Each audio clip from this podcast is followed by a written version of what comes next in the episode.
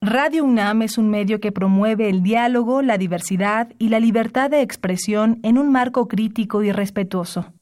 Los comentarios expresados a lo largo de su programación reflejan la opinión de quien los emite, mas no de la radiodifusora. Radio UNAM y la Facultad de Medicina presentan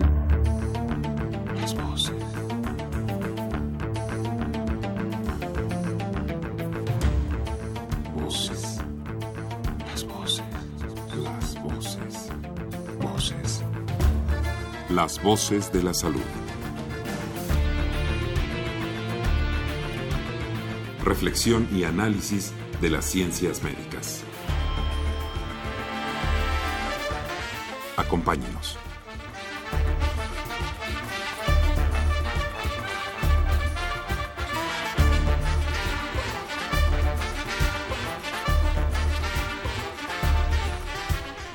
Muy buenas tardes, estimados radioescuchas. Bienvenidos a una transmisión más de su programa Voces de la Salud. El día de hoy nos encontramos conduciendo la doctora Jenny Banderas. Buenos días y la doctora Brenda Arias. Buenos días. Enviamos un saludo al profesor Godoy y pues damos la bienvenida al mes de febrero, que también lo iniciamos con un poco de frío. ¿Cómo ves, Jenny? Bastante frío, nos ha tratado un poquito mal, lunes, martes, hoy un poquito mejor, pero aún así se ha sentido un poco frío y no sé, ¿te has enfermado, Brenda? Sí, últimamente sí. ¿Y qué has hecho? ¿Trataste de ir al médico? Sí, ya ves lo que uno va haciendo como tratar de ir al seguro, etcétera, etcétera, tratar de lavarse las manos y tratar de no contagiarse con las demás personas, pero pues precisamente vamos a hablar un poco de eso el día de hoy. Los temas que vamos a tocar son enfermedades respiratorias agudas y evolución de la salud pública en México. Así que los invitamos a que se queden con nosotros. Les damos los teléfonos en cabina, son el 55 36 89 89, 55 36 89 89 y una alada sin costo, 01 800 50 52 688. Empiecen a formular sus preguntas, sus dudas, háganoslas saber y hagan este programa con nosotros un poquito más ameno. Vamos a mandar a un pequeño corte y regresamos.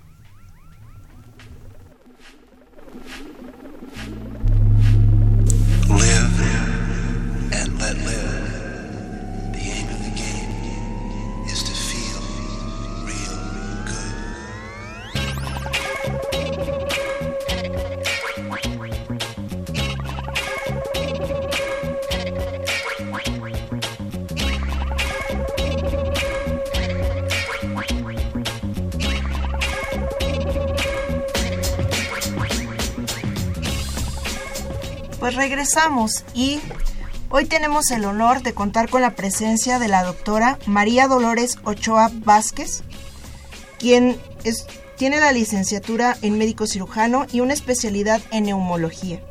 Su cargo actual está en el Subcomité Académico de Neumología y su consultorio se encuentra en Matanzas 715 Lindavista.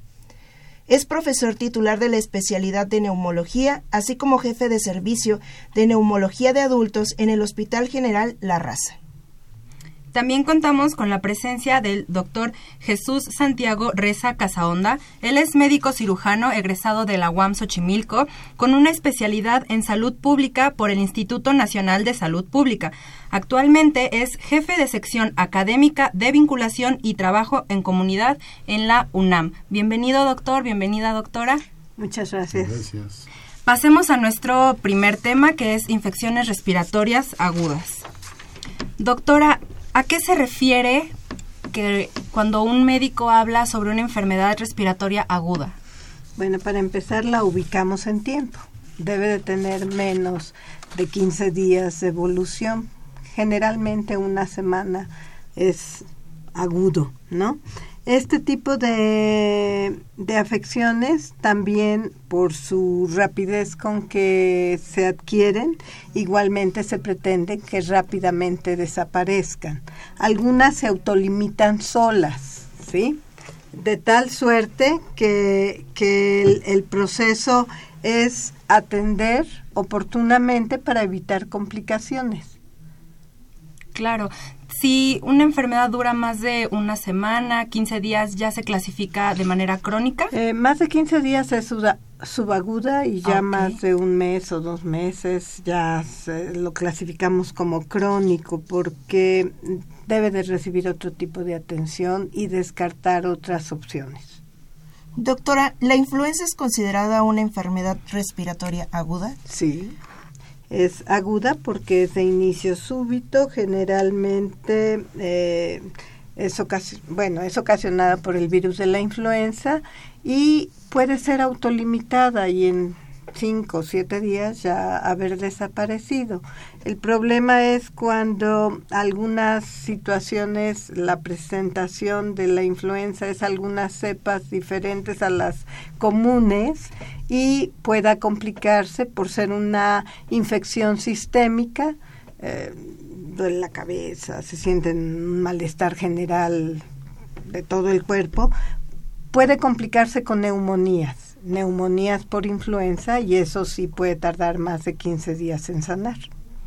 Pero digamos que la presentación usual es, es aguda y se puede autolimitar o con un tratamiento a corto plazo se, se puede controlar. Sí, la mayoría de los casos se autolimita. Muy bien. ¿Cómo podríamos sospechar que una persona tiene influenza? Bueno, el, es, eh, ahí ah, se comparten síntomas con algunas otras eh, gérmenes, ¿no? Por ejemplo, otros virus como el sincitial respiratoria. Yo no podría distinguir un caso de otro, pero sí eh, ambos eh, o la enfermedad respiratoria por virus se caracteriza por dolor de cabeza, malestar del cuerpo, eh, eh, coriza, que es eh, los ojos llorosos, la nariz que escurre constantemente moco fluido de color hialino, que es como transparente, como agüita de coco.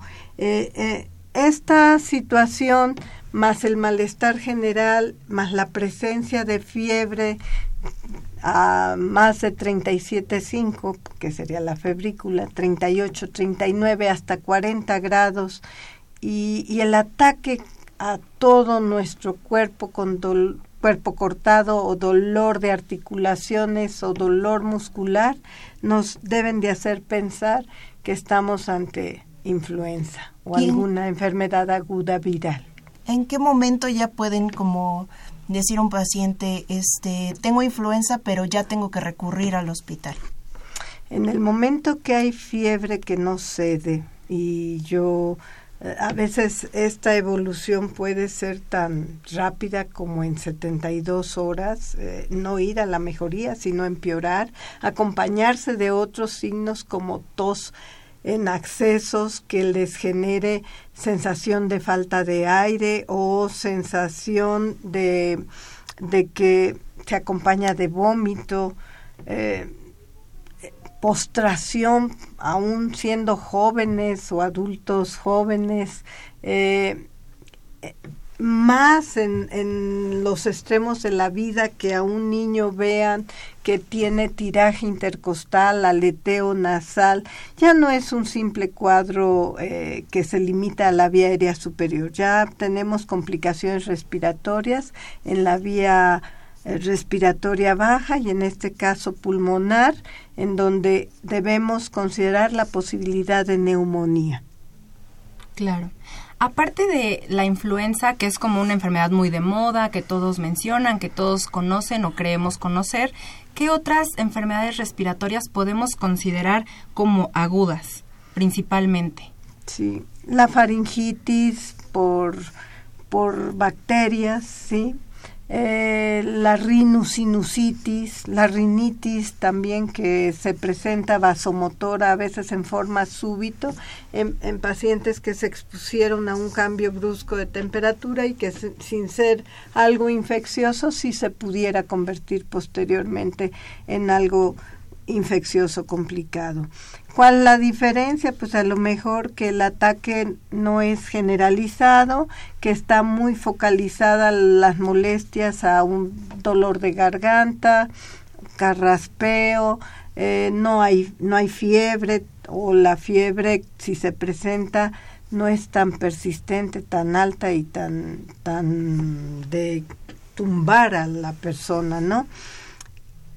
Esas infecciones faringias o rinosinusitis bacteriana se puede complicar y hacer una neumonía, por supuesto que sí, sí, y entonces ya tarda más en sanar el, el proceso y puede ser de naturaleza de riesgo de muerte. Y cuando hablo de eso es principalmente en los extremos de la vida. Una persona joven puede morir por influenza, o por alguna neumonía, todo va a depender qué tan diseminado y tan complicado esté el cuadro. Nos mencionaba ahorita un poco de enfermedades respiratorias agudas infecciosas y no infecciosas. ¿Podría profundizarnos un poquito más a qué se refiere con esto, por favor? Sí, eh, habemos o hay personas susceptibles a la exposición al aire frío el simple hecho de, estar en contacto con el frío eh, activa una de nuestras barreras principales de defensa. Y aquí la tenemos en la nariz. La nariz es un recurso sumamente valioso para el ser humano porque nos permite filtrar, humedecer, calentar el aire y, y si nos exponemos a temperaturas bajas, bueno, pues no, no alcanza a veces a compensar esta, este frío, por eso la necesidad de protegernos a través de bufandas, ¿sí? O cubrebocas eh, que nos permitan aislar esa exposición directa a través de, de esa barrera que la hacemos a través de textiles y que nos permite hacer como una especie de burbuja con una temperatura más adecuada. Al no tener esa facilidad, algunas personas son muy susceptibles a un cambio pequeño de temperatura porque tengan ya una predisposición a padecer rinitis vasomotora. Eso significa que me expongo al frío, presento un cuadro catarral intenso, escurrimiento nasal, obstrucción nasal, sin ser nada infeccioso. En cuanto yo me pongo en un área donde no hay frío, se acabó. O puedo persistir con los síntomas, pero más leves. Y, entonces la atención médica adecuada permitirá prevenir y la, la atención a mi susceptibilidad de, conocerme, que si yo me expongo al frío, presento esos síntomas y, protegerme con bufanda, cubrebocas, entonces me va a ayudar a, a, no tener estos síntomas en forma cotidiana toda la época invernal. Claro, estos síntomas se pueden presentar no solo como cuadro parecido a catarral, sino también ya como un cuadro más a nivel pulmonar. Mm, puede haber susceptibilidad en personas que tienen una rinorrea abundante con descarga retronasal, presentar tos, tos en accesos eh, que puede ser incluso acompañada de vómito y puede acompañarse de hiperreactividad bronquial o broncoespasmo. Entonces ahí yo tengo que hacer diagnósticos diferenciales y e, si esta persona no solo es una rinitis vasomotora y una respuesta exagerada al frío, sino que pueda tener o asma.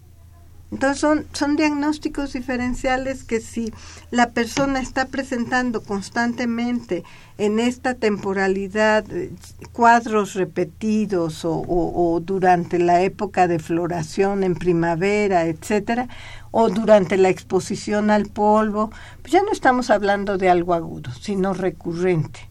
Y entonces eso nos debe alertar a buscar atención médica y un tratamiento que me prevenga de este de estos síntomas. Muy bien, esto es en cuanto a las causas de enfermedad respiratoria aguda no infecciosa. Y respecto a las infecciosas, ¿cómo podríamos diferenciar los síntomas? ¿Hay alguna manera de diferenciarlos? Sí, la, la manera es que cuando nosotros eh, nos enfrentamos a un proceso infeccioso, generalmente hay fiebre o febrícula. Y hay, por la misma fiebre o por, por la presencia de moco a nivel de senos paranasales en, en un diagnóstico diferencial con sinusitis, puede haber dolor de cabeza o dolor específico de región frontal, de región maxilar o sensación de dolor al respirar el aire frío que, que, se siente. Eh, cuando sospechamos que eso sea infeccioso, pues el ataque al estado general, la presencia de febrícula o fiebre, las características del moco, que ya no es una mucosidad hialina, que es como agua, sino que es un moco más espeso. Puede haber la sensación de mal olor de boca, o sea, litosis, o puede haber mucosidad de color verdoso o amarillento o incluso herrumbroso. A veces el paciente eh, presenta tos, espectora y el esputo es color herrumbroso o color ostión o color verdoso. El cambio de la coloración del moco puede orientarme a que esté ante un proceso infeccioso asociado claro a fiebre y a veces en la exploración ya más directa podemos encontrar pues natas de fibrina, la faringe con cambios crónicos, granulomatosos, en fin, nos orienta el, el, el, hecho de explorar a un paciente y pensar que ya el problema se complicó a la vía aérea inferior, a veces los mismos pacientes eh, mencionan, escucho silbidos o escucho como si tuviera un gato ronroneando o escucho como si tuviera algo que, que, me, que me crepita, en fin, ya uno lo explora y, y, determina si hay que hacer algunos estudios complementarios que nos orienten a nuestra sospecha clínica, que es fundamental. Doctora, ¿a qué se refieren con la resistencia bacteriana y por qué se desarrolla? Bien, se desarrolla por el uso y abuso de, antibióticos. ¿sí? Eh, no habría resistencia bacteriana si no estuviéramos con un tratamiento frecuente o recurrente de antibióticos, a veces, a veces sin necesidad de ello. Por eso es que hay actualmente controles de que no se vendan antibióticos sin receta médica. El, el otro punto en cuestión es que muchas veces nos olvidamos de la clínica, a veces el mismo paciente casi quiere de entrada un antibiótico cuando esto pueda ser un proceso viral y no tengamos nosotros elementos de juicio en las primeras 24 horas para determinar la conducta que se va a seguir. Eh, nos impacientamos ante la pérdida de la salud y, y siempre queremos soluciones rápidas. A veces creemos que la solución rápida es un antibiótico, cuando el tema puede autolimitarse con solo medidas generales y usando antivirales. ¿Sí? El problema es que a veces nos enfrentamos a que no tenemos una prueba tan, tan inmediata eh, a la mano, ¿verdad? O, o, nos vamos un poquito por, con la clínica si el caso, el cuadro no es tan severo para evitar incremento de costos innecesarios de atención. Les recordamos a nuestros radioescuchas los teléfonos en cabina el 55 36 89 89, 55 36 89 89 y la sin costo 01 800 50 52 688. Háganos llegar sus preguntas, sus dudas. Estamos hablando sobre enfermedades respiratorias agudas. Doctora, ¿nos podría más o menos describir ¿qué tipo de personas son más susceptibles a padecer estas enfermedades respiratorias agudas? Bueno, cuando hablamos de influenza o el virus incitial respiratorio o otro virus, eh, eh, bueno, se presenta en personas previamente sanas, pero sí hay grupos de riesgo como serían los extremos de la edad, menores de 3 años, mayores de 65 años. En este diferencial de edades de, los 3 a los 65 años, pues tenemos algunos factores de riesgo que es que el paciente padezca ya una enfermedad respiratoria conocida como es el asma, como es la EPOC o alguna patología pulmonar intersticial o que tenga sea diabético, que sea hipertenso, que tenga una enfermedad cardíaca conocida, que tenga alguna enfermedad de tipo inmunológica que está en tratamiento con inmunomoduladores o inmunosupresores, que se conozca que tiene cáncer y está en tratamiento con alguna quimioterapia, radioterapia, que, que disminuye las defensas propias del, del individuo. Claro, haciéndolos más susceptibles a cualquier infección por virus, bacterias o incluso a generar una respuesta exagerada al frío, como nos mencionaba. Sí, puede, eh, eh, deben de ser protegidos todavía más para prevenir este tipo de complicaciones. Doctora, eh, muchos, bueno, de, de, de las personas van y se ponen, por ejemplo, la vacuna de la influenza.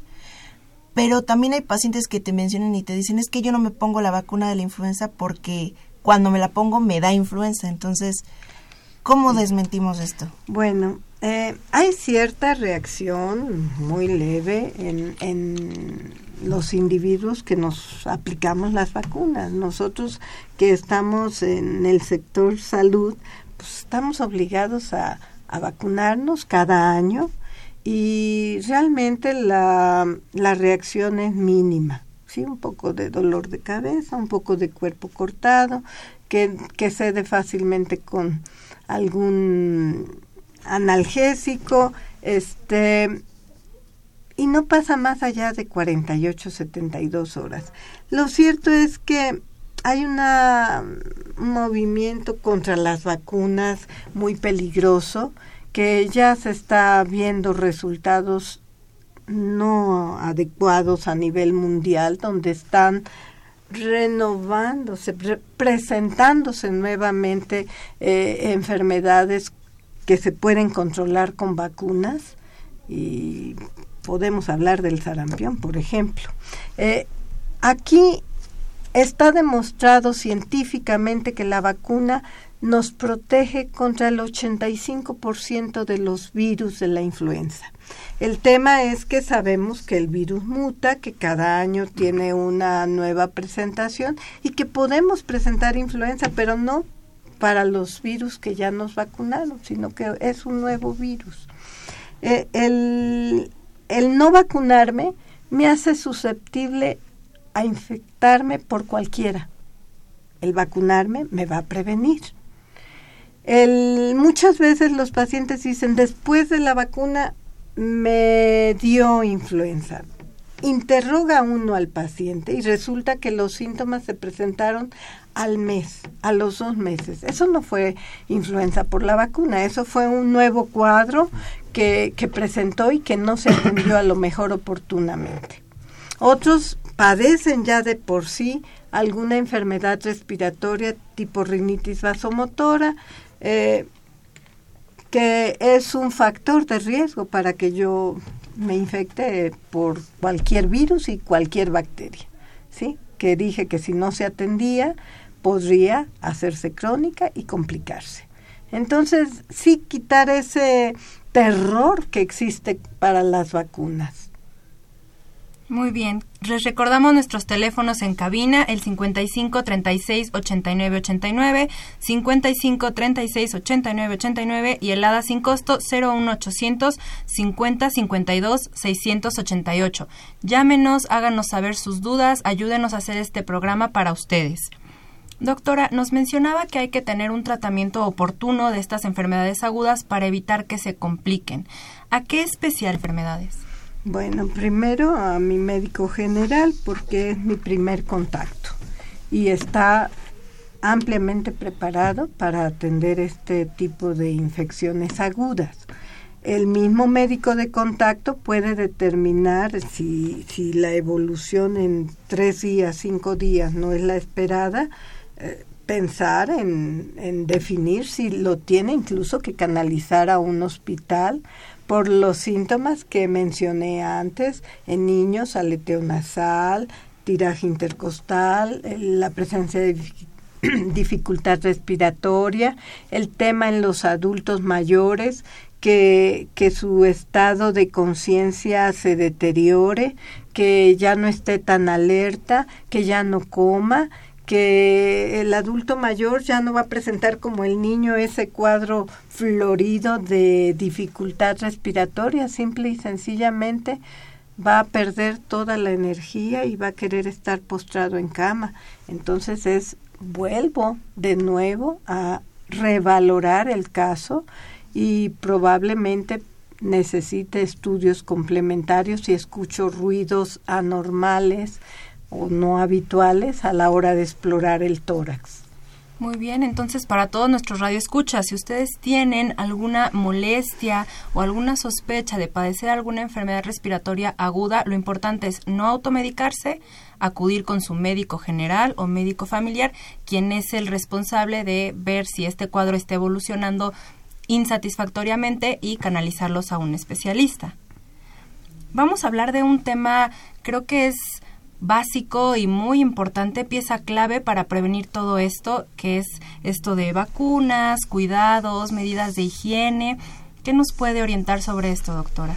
Ah, bueno, hay grupos que se deben de vacunar obligatoriamente. ¿Sí? Eh, aquellos pacientes que sabemos que son diabéticos, hipertensos, cardiópatas o que padecen alguna enfermedad pulmonar, eh, son los grupos de riesgo. También ya está estipulado bajo cartilla eh, obligatoria en personas mayores de 60 a 65 años. Eh, en, en esta temporalidad siempre se inicia el periodo de vacunación a principios del otoño, que es en octubre, para dar oportunidad a que la vacuna genere los anticuerpos que deseamos para cuando llega la época de invierno, pues ya estemos protegidos. A veces nos tardamos quizá eh, en ir a buscar la vacuna o no nos ha llegado, pero generalmente está llegando en octubre, noviembre. Y de, entre la vacuna tenemos la vacuna contra la influenza, la vacuna contra la bacteria del neumococo, eh, con varias eh, cobertura amplia de más de 23 cepas del neumococo y también el antihemófilus. Este último pues es menos frecuente y no está en, en una campaña de continuo, pero este podemos eh, a veces accesar a ellas. Vuelvo a repetir, es, es necesario proteger a la población vulnerable. Ya sabemos que en temporada invernal vamos a sufrir de estos cuadros catarrales, atendernos oportunamente si hay fiebre, si hay alguna situación más generalizada de afección a mi estado general y la mayoría de las veces en 5, 7 días, máximo 10, ya quedamos como nuevos, ¿sí? Eh, sobre todo la gente sana previamente. Doctora, desde usted mencionaba que, por ejemplo, los ponen en la vacuna en el mes de octubre. ¿Cuánto tiempo tarda en, generar estos anticuerpos o de qué depende? Depende de la persona, ¿no? ¿Qué tan adecuado es su sistema inmunológico? Eh, de ahí que las personas mayores o los niños a veces requieren refuerzos, pero en este caso no se dan refuerzos, simplemente se invita a la población a, tener una condición de salud óptima a través de una alimentación balanceada, eh, consumir frutas y verduras, pero más o menos en promedio en 45 días yo ya tengo una respuesta generada por la vacuna de mejorar mi defensa contra esos microorganismos que, que son los que me apliqué a través de la vacuna, ¿no? Entonces mi propio organismo genera las defensas para que cuando llegue el virus perverso, no el atenuado, sino el perverso, sea anulado su, su efecto. Muy bien. Les recordamos nuestros teléfonos en cabina 55 36 89 89, 55 36 89 89, Lada sin costo 01 800 50 52 68 8. Llámenos, háganos saber sus preguntas. Doctora, muchas gracias. Vamos a hacer una pequeña pausa y volvemos.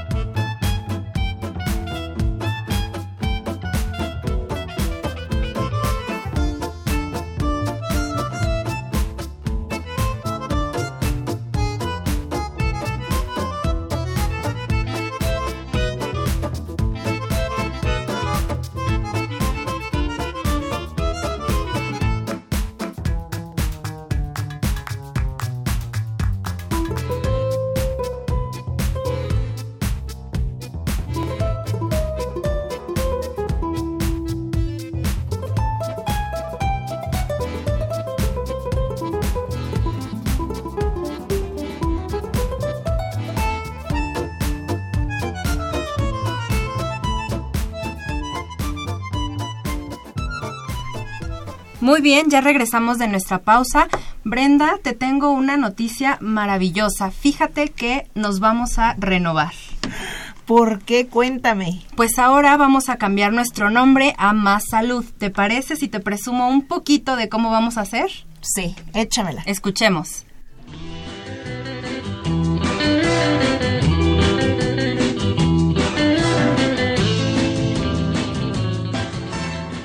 Más Salud. Radio UNAM y la Facultad de Medicina presentan Más Salud. Regresamos y bueno, vamos a comenzar con las preguntas para la doctora. Dice la señora Micaela Osorio Escobar, ¿las inyecciones conocidas como factor de transferencia son recomendables? Pues si se las indica un médico, sí. El tema es que eh, tienen una situación específica. Se supone que nos deben de mejorar todo nuestro sistema de salud, etcétera. Ah, todas aquellas eh, medicamentos mágicos que me van a curar de todo, yo debo de poner en duda. Entonces debo de dejar en manos del experto, en este caso quienes los recomiendan a veces son médicos que están atendiendo pacientes con enfermedades debilitantes, oncólogos, reumatólogos, etcétera, que deben de definir si sí o no se aplican ese factor de transferencia. Yo no lo recomendaría por necesarios y resultados que no se miden, ¿sí? Entonces, eh, esto debe de ser llevado de la mano de un médico. Nos pregunta el señor Eduardo Acosta si la vacuna que aplica el IMSS contra el tétanos protege contra la tosferina. Doctor, ¿nos podría comentar algo? Doctora, ajá. Bueno, si es antitetánica, solo le va a proteger contra el tétano. Sí, si es la triple o cuádruple, entonces ya estamos hablando de que lleva otra, otro tipo de protección. Muy bien, vamos a continuar ahora con nuestro tema, evolución de la salud pública en México. Doctor Jesús Reza, ¿podría darnos desde el principio una idea de qué es salud pública? A, a ver, para ir hilando y no sea un brinco mortal. Sí, sí, lo Así que es, pasaría, ¿no? Yo creo que es un poco explicar que la salud pública estamos interesados primero en promover la salud. ¿Esto qué quiere decir? Generar todas las condiciones adecuadas para que el cuerpo funcione como debe de funcionar. La otra gran parte donde nos hemos centrado mucho es en prevenir enfermedades, que pareciera que no es diferente, pero sí marca una diferencia. en esta parte de prevenir enfermedades es esta situación. Nosotros sabemos ya en esta historia de la salud pública, nosotros nos dedicamos a la salud poblacional. ¿No? Ahorita hablamos del individuo, de la persona que se infecta, que se contagia o que simplemente reacciona ante una agresión del medio ambiente. Nosotros lo tratamos de ver poblacionalmente, entonces nos basamos mucho en la clínica, vemos que hay temporadas donde nos suben o nos bajan ciertas enfermedades y nos preparamos para trabajar con la población para resolver estos problemas. Déjenme resumirlo, a lo mejor por fines prácticos de, de, de, de, las horas que, no de las horas, de los minutos que nos dan los programas, decir, enfermedades respiratorias, enfermedades de ropa y vivienda adecuada. Si tuviéramos ropa y vivienda adecuada, ¿no? Alimentación adecuada, finalmente resolveríamos muchos de estos problemas y nada más serían una reacción a la agresión, ¿no? ¿Sí? Nos mencionaba que salud pública se ocupa mucho de medicina preventiva, pero que no son lo mismo. ¿Cuál es la diferencia? ¿Dónde está el punto de, de diferenciación en cada una? Nosotros nos dedicamos fundamentalmente, sí, a acciones preventivas y prevenir, estamos previniendo un daño. Pero a veces nos olvidamos de la promoción de la salud, que es cómo promovemos simplemente la salud en el cuerpo, la reacción, el placer, el goce de ser sano. Déjenme volver a poner un ejemplo. Si lo vemos desde la manera preventiva, yo digo, haz ejercicio, o déjenme ponerlo más claro, no fumes para que no te dé cáncer de pulmón. Uh -huh. Eso sería prevenir cáncer de pulmón. Claro. De manera de promover la salud es haz ejercicio, siéntete bien y por ende no vas a fumar, porque el fumar te va a hacer sentirte mal. No es para prevenir algo así, sino es una visión diferente. A veces nos cuesta trabajo entenderlo. ¿Sí? Perdón, doctor. Ten, por ejemplo, tener áreas de no fumar es promocionar la salud. Áreas de no fumar es promoción Exacto. de la salud. ¿Sí? La manera individual es no fume porque eso lo comentábamos en pasillo, no fume porque tiene hipersensibilidad bronquial, no fume porque tiene antecedentes de asma bronquial, no fume, no, este es la individual. La poblacional sería áreas de no fumar, áreas para hacer ejercicio, áreas para desarrollar actividad física. Áreas verdes. Áreas verdes, ¿no? Y la salud pública abarca tanto a nivel individual como a nivel poblacional. Orienta lo individual, pero trabaja fundamentalmente en lo poblacional. ¿Sí? Muy bien. Doctor, ¿a qué se refieren cuando nos hablan de un sistema de salud? Bueno, se supone que eh, cuando nos referimos a un sistema de salud tendría que completar estas dos partes. Desgraciadamente, cuando hablamos del sistema de salud, nada más hablamos de un sistema de atención a la enfermedad. Uh -huh. ¿no? Y nos olvidamos de la otra parte de la salud. Entonces, para irnos entendiendo, diría que un sistema de atención a la enfermedad es lo que realmente tenemos. Hemos ido avanzando, hay que reconocerlo, y cada vez tenemos más acciones de promoción de la salud y más acciones preventivas a nivel poblacional. ¿no? Hoy avisamos, viene avisamos y a veces espantamos, exageramos, ¿no? Porque creemos que si espantamos la gente reacciona. Pero sí tenemos que promover en estas acciones, como ustedes lo pueden ver, como no tenemos vivienda y ropa adecuada, entonces nos ajustamos la población y entonces mete anafres a la casa, ¿no? Compra sistemas de gas para calentar los hogares no adecuados, entonces podemos tener otras complicaciones por resolver un problema que se da en poblaciones. En los lugares donde hace frío, hay viviendas y ropa adecuada para eso. Lo que nos hace estos cambios de temperatura es lo que nos enferma. ¿no? Entonces, digamos que la salud pública es parte fundamental de un buen sistema de salud. Es parte fundamental, debería de ser el central. El central, ¿no? Sí, claro. Y nos ahorraríamos un montón de costos de los sistemas de atención de la salud. Este, desafortunadamente, decíamos, en el sistema de salud está muy fragmentado y parcializado. Entonces a veces nos perdemos mucho y la salud pública, como decimos, como necesita poblaciones, también necesita un territorio donde estén las poblaciones y necesita una responsabilidad sobre ese territorio. A veces aquí la compañía del Seguro Social, su, su población es derechohabiente, entonces vive en diferentes maneras y les cuesta mucho trabajo sí encargarse de su población sin el territorio, sin saber dónde vive, dónde, ¿no? Para hacer acciones poblacionales. La Secretaría de Salud antes tenía esta posibilidad, ella sí trabajaba en territorios, era de responsabilidad un territorio porque trabajaba con población abierta. Y la otra parcialidad es que tenemos IMSS, ISTE, ISSSTE. Seguro Popular o Servicio a Población Abierta, y cada una tiene actividades diferentes. En lugar de conjuntarnos en la salud pública, que yo creo que esta sería la posibilidad, y tener una acción conjunta de salud pública. Les recordamos nuestros teléfonos en cabina 55 36 89 89 y la da sin costo 01 800 50 52 688. Si usted tiene alguna pregunta o quiere saber algo en especial sobre nuestro sistema de salud, sobre salud pública o prevención, es ahora. Háganos llegar todas sus dudas. Continuando con esto de eh, salud pública, de cómo ha sido la evolución de la salud pública en México. Híjole. Breve, breve historia. Podríamos decir que empezó desde hace- desde el siglo XVIII.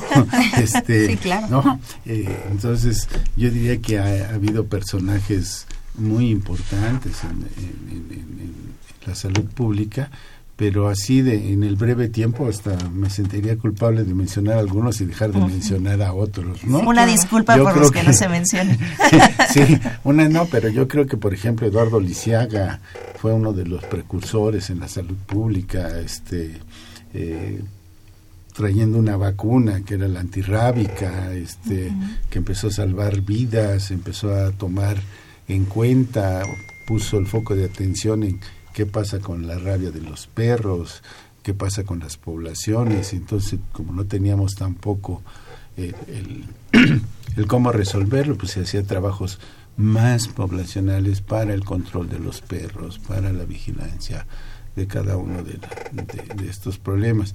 Eh, y ha venido evolucionando en la medida en que se fueron construyendo. El Consejo de Salubridad en nuestro país jugó un papel muy importante y se fue co- construyendo y reconstruyendo conforme los sistemas iban cambiando, conforme se construye la Secretaría de Salud, conforme se conforme el Seguro Social, pero entonces ya hablamos de casi mediados del siglo XX, ¿no? ¿Qué pasaba en esos eh, sistemas antes del Seguro Social? Pareciera que hoy, hoy las juventudes pues nacieron con el Seguro Social, ¿no? De los que ya trabajamos y casi nos estamos jubilando, nacimos sin el Seguro Social, este, pero es de reciente creación y fueron adoptadas la parte más preventiva, que yo creo que es de suma importancia en los sistemas, sobre todo el Seguro Social muy a sus inicios, porque conformaba realmente toda la seguridad social. Es decir, vivienda adecuada para los trabajadores, ocio adecuado para los trabajadores, y yo creo que el Seguro Social por mucho tiempo era punta de lanza porque decía, no nada más el sistema de atención a la salud, sino seguridad en el trabajo, condiciones adecuadas en el trabajo, vivienda adecuada para los trabajadores, ejercicio, teatro, cultura para los trabajadores. Y ahí están las unidades que todavía por ahí están perdidas en, en el mar de edificios como la unidad de Independencia, como la unidad Con su Cuauhtémoc, tienda y todo. que tenían su tienda, tenían un montón de cosas que sí estaban atendiendo de manera, yo diría, en Integral. salud pública, de manera íntegra, en salud pública, la, la- la acción que tendría que trabajar la salud pública. Se ha venido modificando, han sido abandonadas partes de esta seguridad social. El ISTE trató de imitarlo, también tuvo avances, pero como el seguro yo creo que ninguno. Desgraciadamente el seguro ha ido perdiendo mucha esta parte de su espíritu, ¿no? diciendo que no nos alcanza el dinero. Este, pero yo creo que tendríamos que retomar esta parte como ejemplo. Y la Secretaría de Salud pues ya es la, la que le toca lo menos para trabajar, pero también se, se hizo a partir de políticas de salud de, de mediados del siglo XX, ¿no? Recapitulando para nuestros radioescuchas, el sistema de salud siempre ha tenido presente la salud pública. Digamos, la salud pública es como el corazón de un sistema de salud bien estructurado. ¿Nos podría decir más o menos cómo está estructurado el sistema de salud en nuestro país?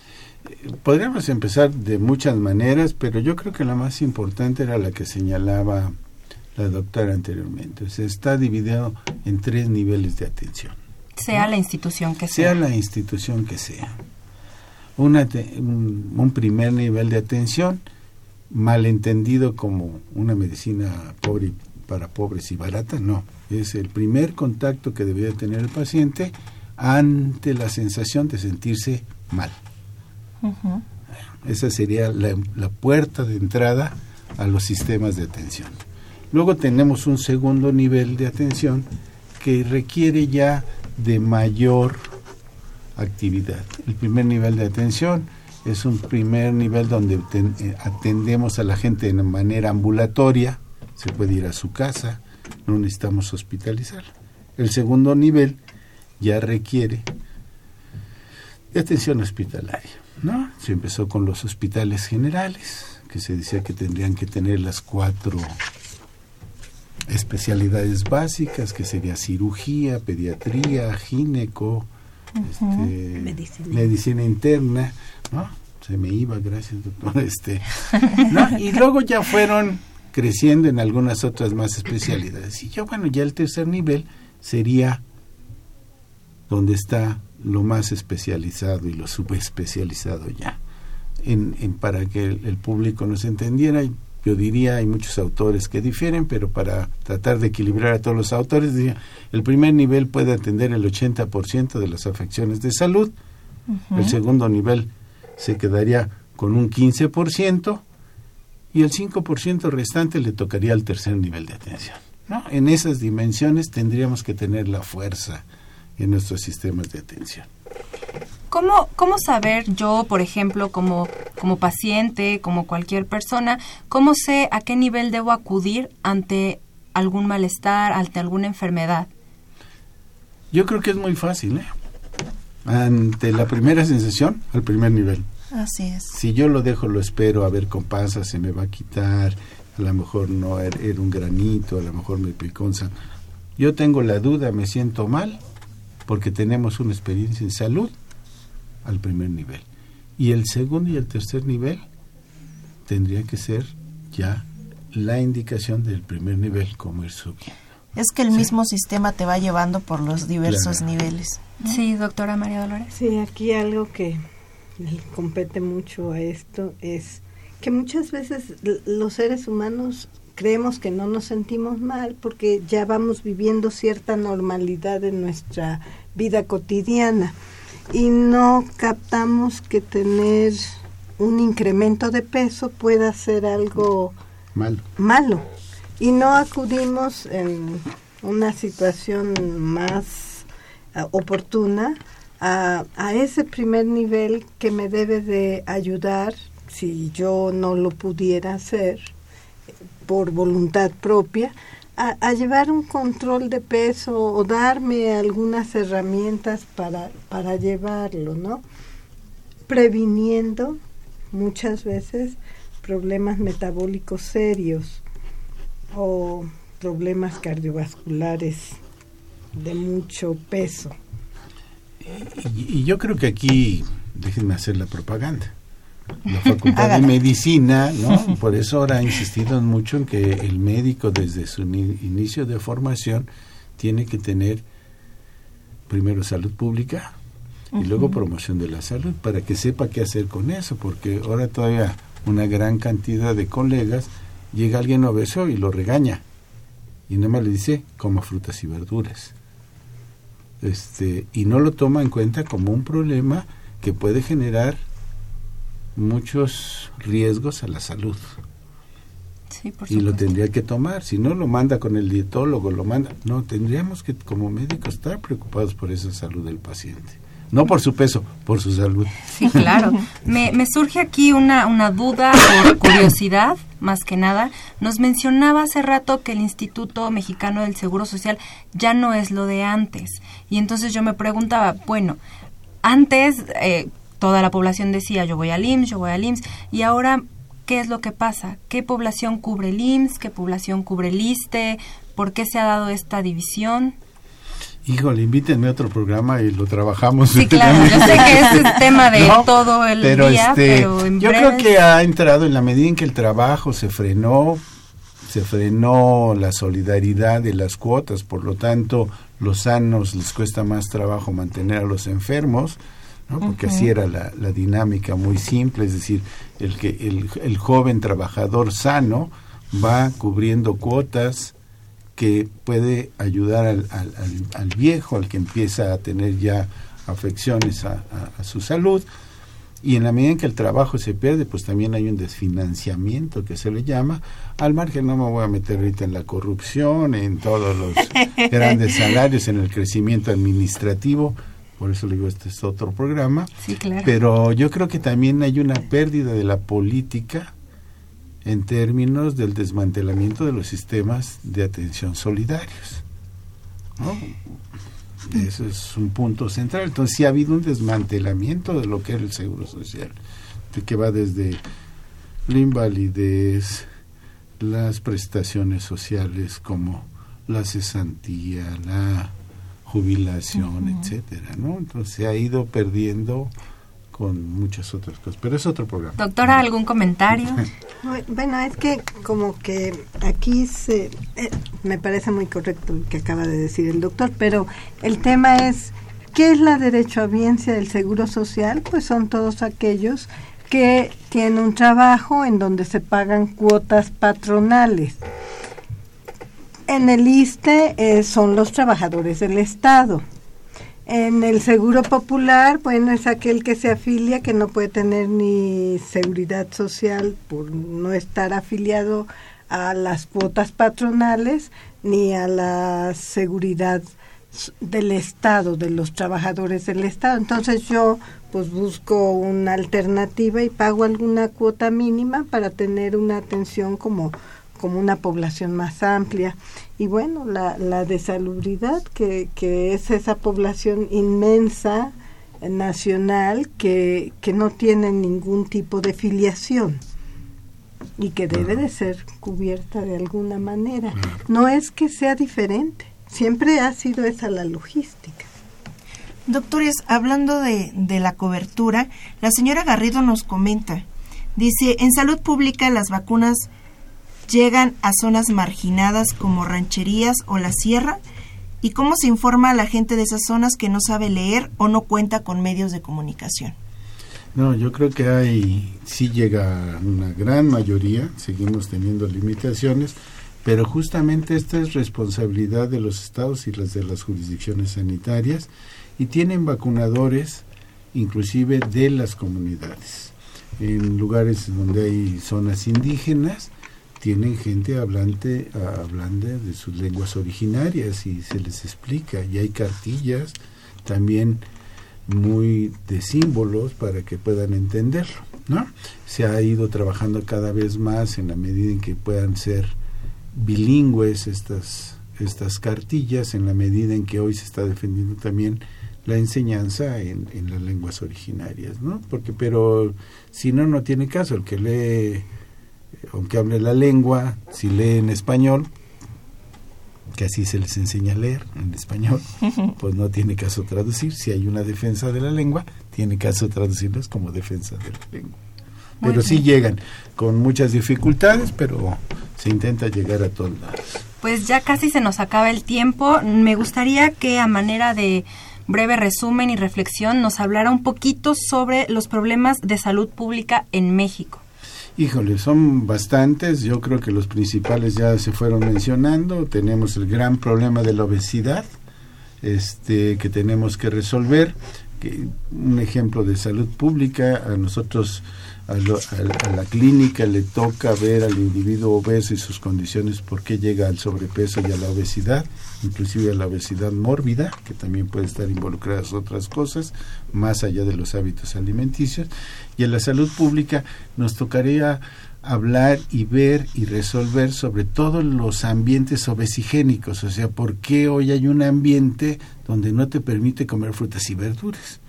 ¿No? Donde tenemos grandes problemas de alimentos que ya está comprobado y súper comprobado que no te alimentan y nada más te generan peso. ¿no? Dicho de otra manera, no que son muy rápidos, que son de comida rápida, que resuelven el problema ahí energético de lo que necesita la gente, pero que no son nutritivos. ¿no? Eso nos tocaría a la salud pública y a la clínica el resolverle el problema de cuántos kilos hay que bajar. Muchas gracias, doctor. Doctora Ochoa, ¿alguna recomendación, algún comentario final?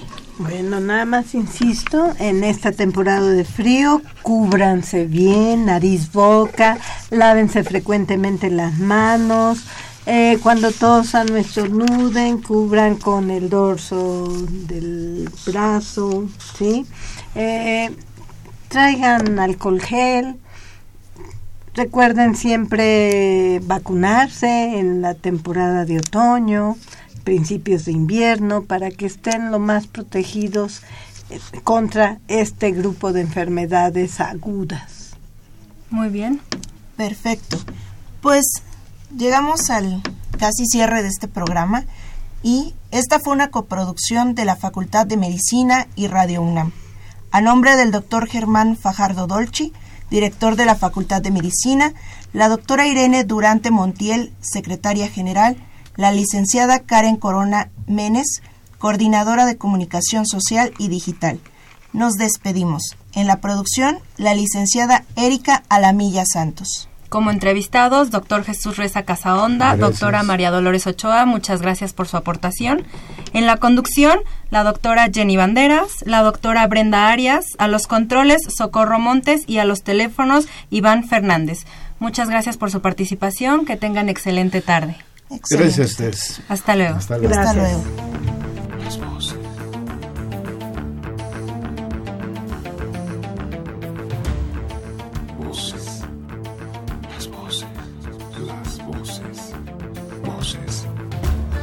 Las voces de la salud. Reflexión y análisis de las ciencias médicas.